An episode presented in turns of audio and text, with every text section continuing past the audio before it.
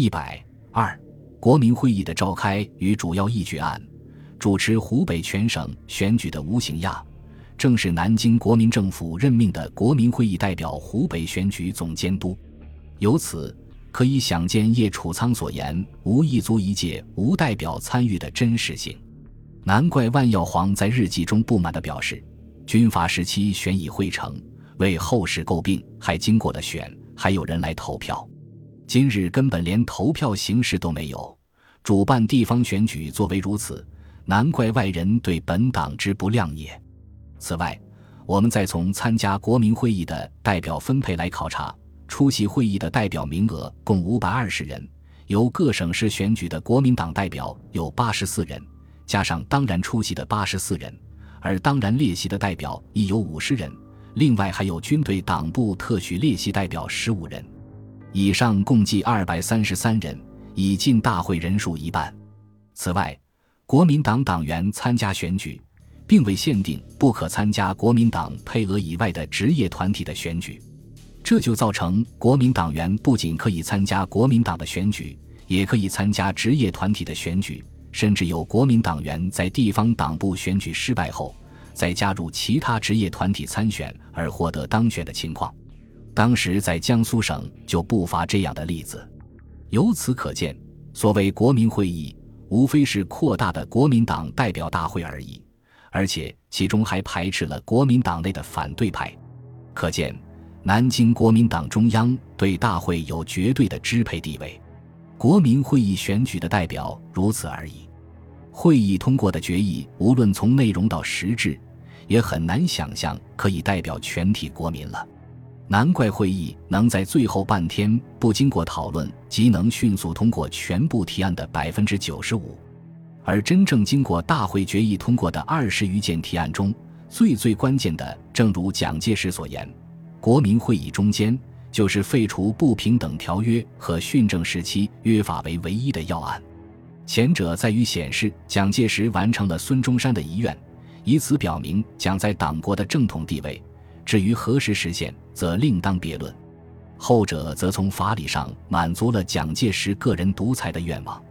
国民会议一致通过了蒋介石梦寐以求的中华民国训政时期约法。蒋介石在国民会议闭幕式上发表了题为“努力完成训政之大义”的闭幕词。他信誓旦旦地表示，国民会议之目的在谋中国之统一与建设。然而，确认统一与建设之需要为一事，点明统一与建设必由何道以求得之又为一事。为此，他愿恳切开陈于各地父老坤寂之前，而祈求一致之努力者，曰巩固统一与尊重法治。如何巩固统一呢？蒋称，今后全国同胞只需以全力维护约法之尊严，则统一之基础自固。又如何尊重法治呢？蒋言，在积极方面，凡法律之规定，其应为者，必须尽其事而不可放弃职责；在消极方面，凡法律所限制其不应为者，必须绝对遵守而不可丝毫信越。今后全国国民。以致政府官吏与军人，必须皆知守法为立国利人之要则，不可再蹈放纵自私之错误，以陷国家于凌乱不安。从以上这段话中，不难读出蒋氏的心声：于己凡法律之规定，其应为者，必须尽其事而不可放弃职责；于人凡法律所限制其不应为者，必须绝对遵守而不可丝毫信约。不可再蹈放纵自私之错误，以陷国家于凌乱不安。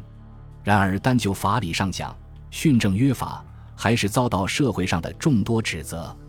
孔祥熙在实业部的一次演讲中谈及约法上之疑点时，曾把社会上的这种指责归纳为五点：一、法律或以法律等语在约法上规定至四十一处之多；约法中规定五院院长及部会长由主席提出。外间颇不畏然，委员之任期，约法未有规定，外间亦以为宜。附属问题，约法未经明定，外间亦以为严。不知各院部长对于政务既有专责，当有附属法律命令之必要。训政年限未经定明，外间亦颇不满。时任武汉大学校长，著名法学专家王世杰就曾对约法评论道：“约法既欲保障民权，但是对于人民的权利未采直接保障主义，而采法律保障主义。换言之，人权的保障有赖于法律，而法律亦可限制人权。”在约法第三章“人民之权利义务”中，尽管开列了诸多条人民应拥有的种种自由。但每条后均添加一句“非依法律不得停止或限制之”。这种法律间接保障制同所谓直接保障制最大的不同就是，政府可以依据法律随时停止人民的种种自由。在现代民主国家，法律的修订必须经过人民代表机构，也就是说，限制人民的权利是通过人民代表决定的。但制定约法的国民会议代表。并非是由全民直接选举产生的，而在训政时期，国民党又有至高无上的权力。换句话讲，国民党可随时单独制定法律，依法停止或限制人民之自由。同样，扩大会议在半年多前公布的《太原约法》虽然无效，却采直接保障主义。如该法第二章《人民之自由权利义务》中规定了诸多自由条款。大都仅附加一句“非有犯罪嫌疑或证据，不得干涉”。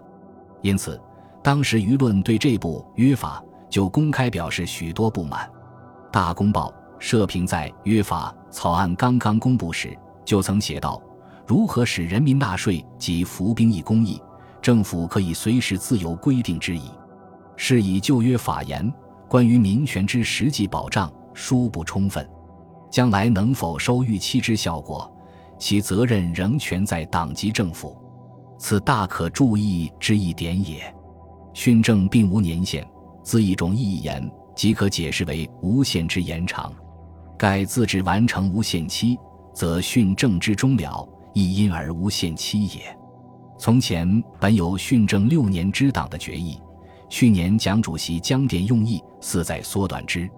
今乃得意无限延长之结果乎？以六年终了之，党的决议尚有效乎？无人纵不必空言求缩短，但亦绝对反对更延长。国以诸君对此点果作何解也？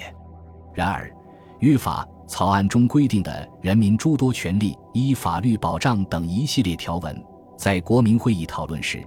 并未引起与会代表的任何异议。相反的，却将原草案第七十九条规定的约法之解释权由约法委员会行使之，改为本约法之解释权由中国国民党中央执行委员会行使之。尽管约法规定了今后颁布法律与约法相抵触者无效，借以显示约法在宪法产生前为中华民国最高根本法之地位，但约法的解释权并不是由代表所谓民意的国民会议所授予。而属于国民党中央执行委员会，且训政年限未经定明。如此这般，嗣后基于党权而颁布的法律，若与约法相抵触时，孰为合法，孰为违法，也唯有执政的国民党才有权加以评判。何况排除了胡汉民的国民党中央执行委员会已完全落入蒋介石的控制下，因此也可以说，对这部约法的解释权。最终是操于蒋介石一人之手，这种冲突很快就表现出来。国民会议结束后不到一个月召开的国民党三届五中全会通过了新的《国民政府组织法》，在立法程序上，该法需经立法院审查通过才能合法生效。立法院讨论时，众多立法委员对该法不满，部分立法委员发言，以为内容与约法有不尽吻合之处。宜先复审查，再行提会讨论，甚至更有立法委员指责五中全会不讲法理，不尊重其主张。今乃提至本院，若无人为尊重立法职权，应将此案内容加以修改，或则退回国府，否则徒为工具。其实主持会议的立法院代理院长邵元冲心里非常明白，大家争论的焦点实际上是，经中央全会决议修正通过的法案。立法院是否仍有权审议？他发现该法已无通过希望，乃折中众说，以为此案既经全会修正通过，可经由国府公布，无庸经立法程序，遂散会。但他私下也无奈地承认，然在立法史上实开一不幸之力，殊足影响于将来。照理讲，蒋介石派下的政学系是欢迎约法的，因此才有张群在国民党三届四中全会上的提案，借此挑战胡汉民派倡导的党权，并一度引起胡汉民同党内元老的矛盾。